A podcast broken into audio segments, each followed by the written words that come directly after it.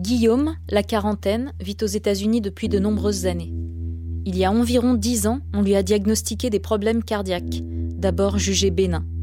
On parlait alors simplement d'arythmie. Au fil des ans, la dégradation s'accéléra, l'arythmie devenant insuffisance cardiaque jusqu'à la pose d'un appareil externe, le LVAD, et l'inscription de Guillaume sur les listes de receveurs potentiels d'une greffe de cœur. Lorsque débute ce récit, en novembre 2019, Guillaume en est à son 26e mois d'attente pour obtenir cette greffe. Jusqu'ici tolérable, sa vie faite d'attente et d'incertitude devient difficile à supporter, d'autant que son état physique se dégrade rapidement. Nicolas, son frère, vit à Paris. Très proche de lui, il est en contact quotidien par téléphone. Cette histoire est celle d'un voyage de la lumière à l'ombre, puis de l'ombre à la lumière. Cette histoire raconte aussi un lien fraternel et amical. Guillaume et Nicolas ont en effet chacun tenu un journal pendant cette période. Antoine, musicien et auteur, ami d'école de Guillaume, leur a proposé d'en faire un podcast. Le voici. Salut Frangin. Hello Frangin. Comment vas-tu? Ça va et toi? Ben, Ça va, le week-end fut bon Ouais, ça va, ouais. Ça va. Bon, comment s'est passé, comment s'est passé la fête de, de Capucine En fait, elle a, elle a, elle a invité, euh, elle a invité une copine et un copain. Euh, ils ont mis un dessin animé à fond dans le salon pendant une heure et demie. Puis après, elles, ont, euh, elles ont joué, mais ça, ça, ça s'arrêtait pas. Du coup, c'est pour ça qu'on on s'était, on s'était dit qu'on s'appelait plus tôt, mais tu vois, je suis un peu en retard. Mais non, non, c'était très sympa. C'était très Il n'y sympa. avait pas, pas d'alcool? Non, il n'y avait pas d'alcool. Mais par contre, le jus, de pomme, le jus de pomme était un peu fort, quoi. Je, je suis pas sûr que, je suis pas sûr qu'elle faisait pas abuser un peu du jus de pomme, mais On va lui filer du citrate. On va la préparer. comme dans la tradition familiale. Frères de cœur. Épisode 1. Une alarme peut en cacher une autre. Journal de Guillaume, 2 décembre 2019. Après une nuit épouvantable, pendant laquelle l'alarme anti-incendie de la maison n'a cessé de sonner, je me réveille au son de l'alarme de mon Elvad, m'indiquant avec insistance low flow. À ce moment-là, un peu sonné par la concomitance des événements, je n'ai pas pris conscience de la gravité de ce qui se passait. Aveuglé par mon optimisme ou mon ignorance, j'ai même pensé qu'il s'agissait d'un problème technique ou d'un dérèglement facile à résoudre. La réalité s'avéra bien différente.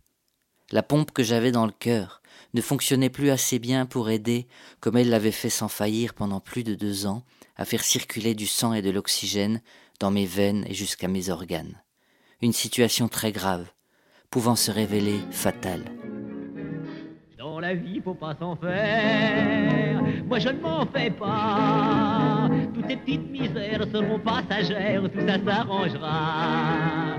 Je n'ai pas un caractère à me faire du tracas. Croyez-moi sur terre, faut jamais s'en faire. Moi, je ne m'en fais pas.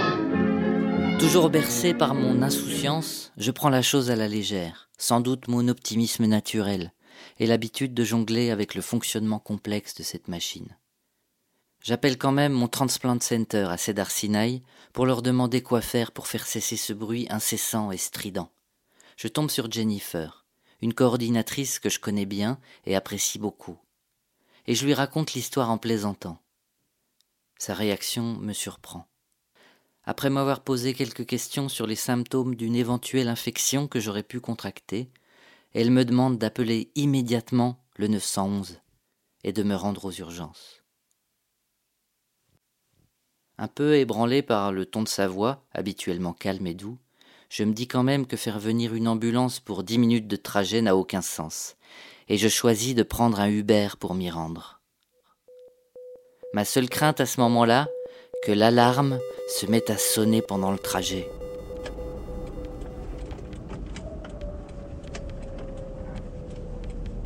Je m'étais retrouvé dans une situation similaire quelques mois plus tôt, et le chauffeur avait commencé à paniquer, pensant certainement qu'il s'agissait d'un engin explosif ou de je ne sais quelle arme de destruction massive.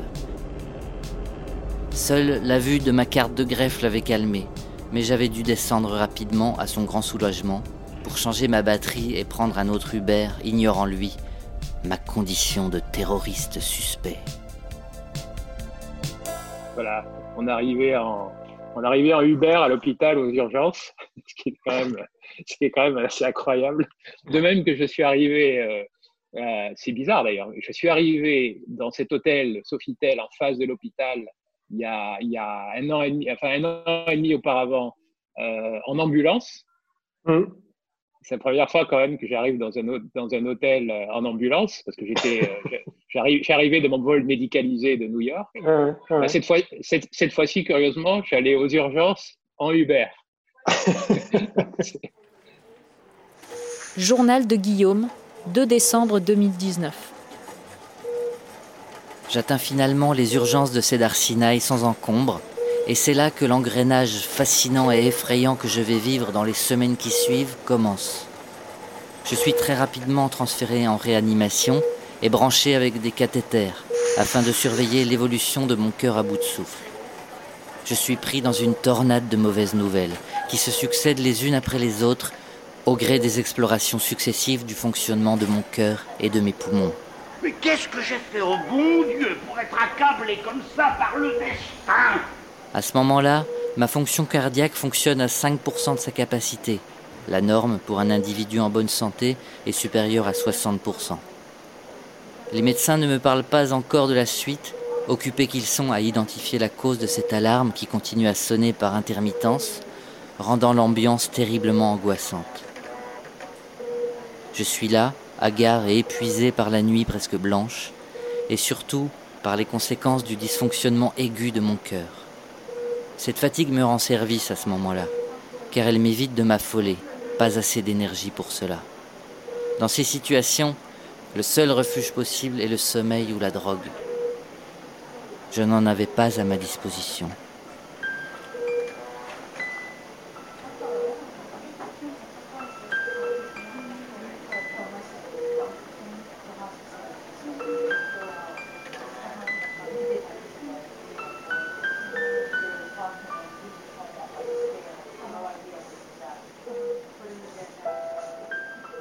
Et du coup, je, je me rappelais aussi de, ouais, donc, de, de cette arrivée à l'hôpital, où je, je passais par les urgences, euh, etc. Et de la folie qui s'est déclenchée euh, ensuite. Parce que moi, j'arrivais d'une manière un petit peu, un petit peu insouciante. Euh, comme je t'avais dit, je pensais qu'il y avait un petit problème technique dans le, dans l'élevage. Je pensais qu'on allait le résoudre rapidement. J'étais déjà un petit peu refroidi par la, la, la réaction de la coordinatrice que, que j'ai eue au téléphone. Bah, Quand je suis arrivé, quand je suis arrivé, j'ai eu une sensation un petit peu de, de- c'est la panique, on ne sait pas trop ce qui se passe. Voilà. Donc je me pas, je me suis pas affolé parce que j'étais de toute façon tellement fatigué après ma nuit blanche euh, euh, et, mon lever aux, aurores que euh, la- l'avantage quand on est quand on est épuisé comme je l'étais et puis en plus l'impact du fait que mon cœur fonctionnait pas bien quand on est épuisé comme je l'étais on s'affole moins parce qu'on a moins d'énergie finalement donc Ouais, je, bien me- sûr. je me suis pas affolé. Et puis tu, tu connais la confiance que j'ai dans les euh, dans le dans les gens qui m'entourent euh, dans cet hôpital. J'ai une confiance absolue. Donc euh, j'y allais j'y allais sans, sans grande sans grande crainte.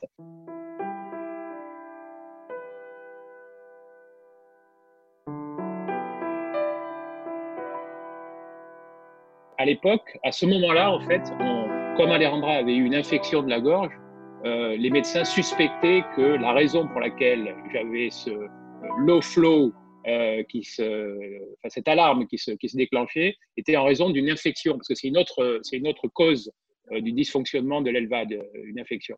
Et donc, la, première hypothèse sur laquelle ils ont travaillé, c'est euh, cette, euh, cette infection. Oui, oui, c'est exactement, parce que même je, crois que, le- que, euh, qu'on qu'on a pu enfin, quand on a communiqué euh, à ce moment-là, euh, moi je me suis focalisé sur, cette, euh, sur, ce, sur ce problème d'infection. Et, euh, en effet, comme tu avais l'air assez serein, je ne me doutais pas. euh, tu vois, pour moi, la mer était calme. Quoi. De- du- je ne me doutais pas de la tempête qui arrivait.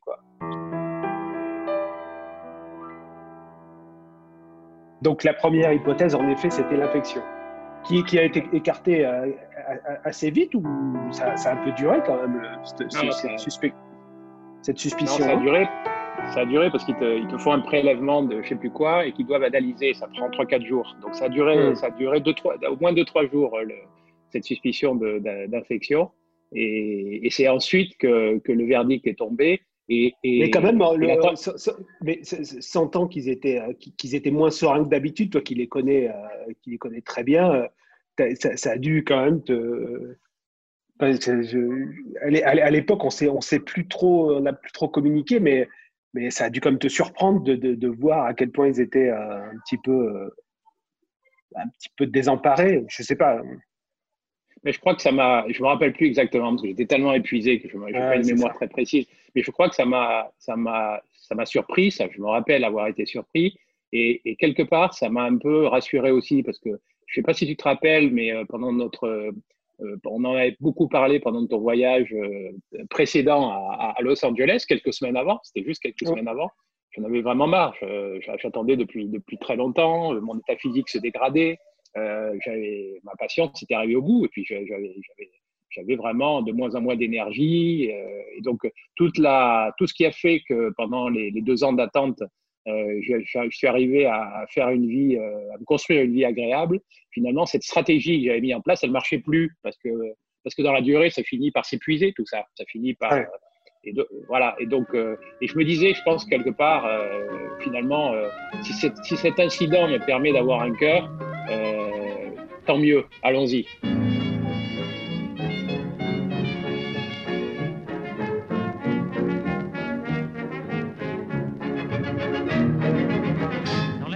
Pas s'en faire. Moi, je ne m'en fais pas.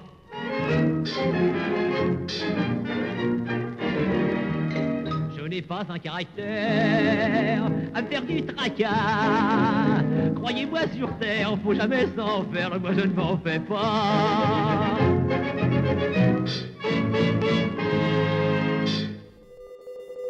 À suivre. Si vous avez aimé cet épisode, vous pouvez aller sonner chez votre voisin pour en parler immédiatement. Appelez votre famille, vos amis. Vous pouvez aussi descendre dans la rue avec un mégaphone et dire tout le bien que vous pensez de Frères de Cœur, le podcast. Écoutez le podcast de Frères de Cœur. Vous pouvez aussi, plus simplement, vous abonner sur votre application préférée, mettre des étoiles et nous suivre sur la page Instagram Frères de Cœur Podcast.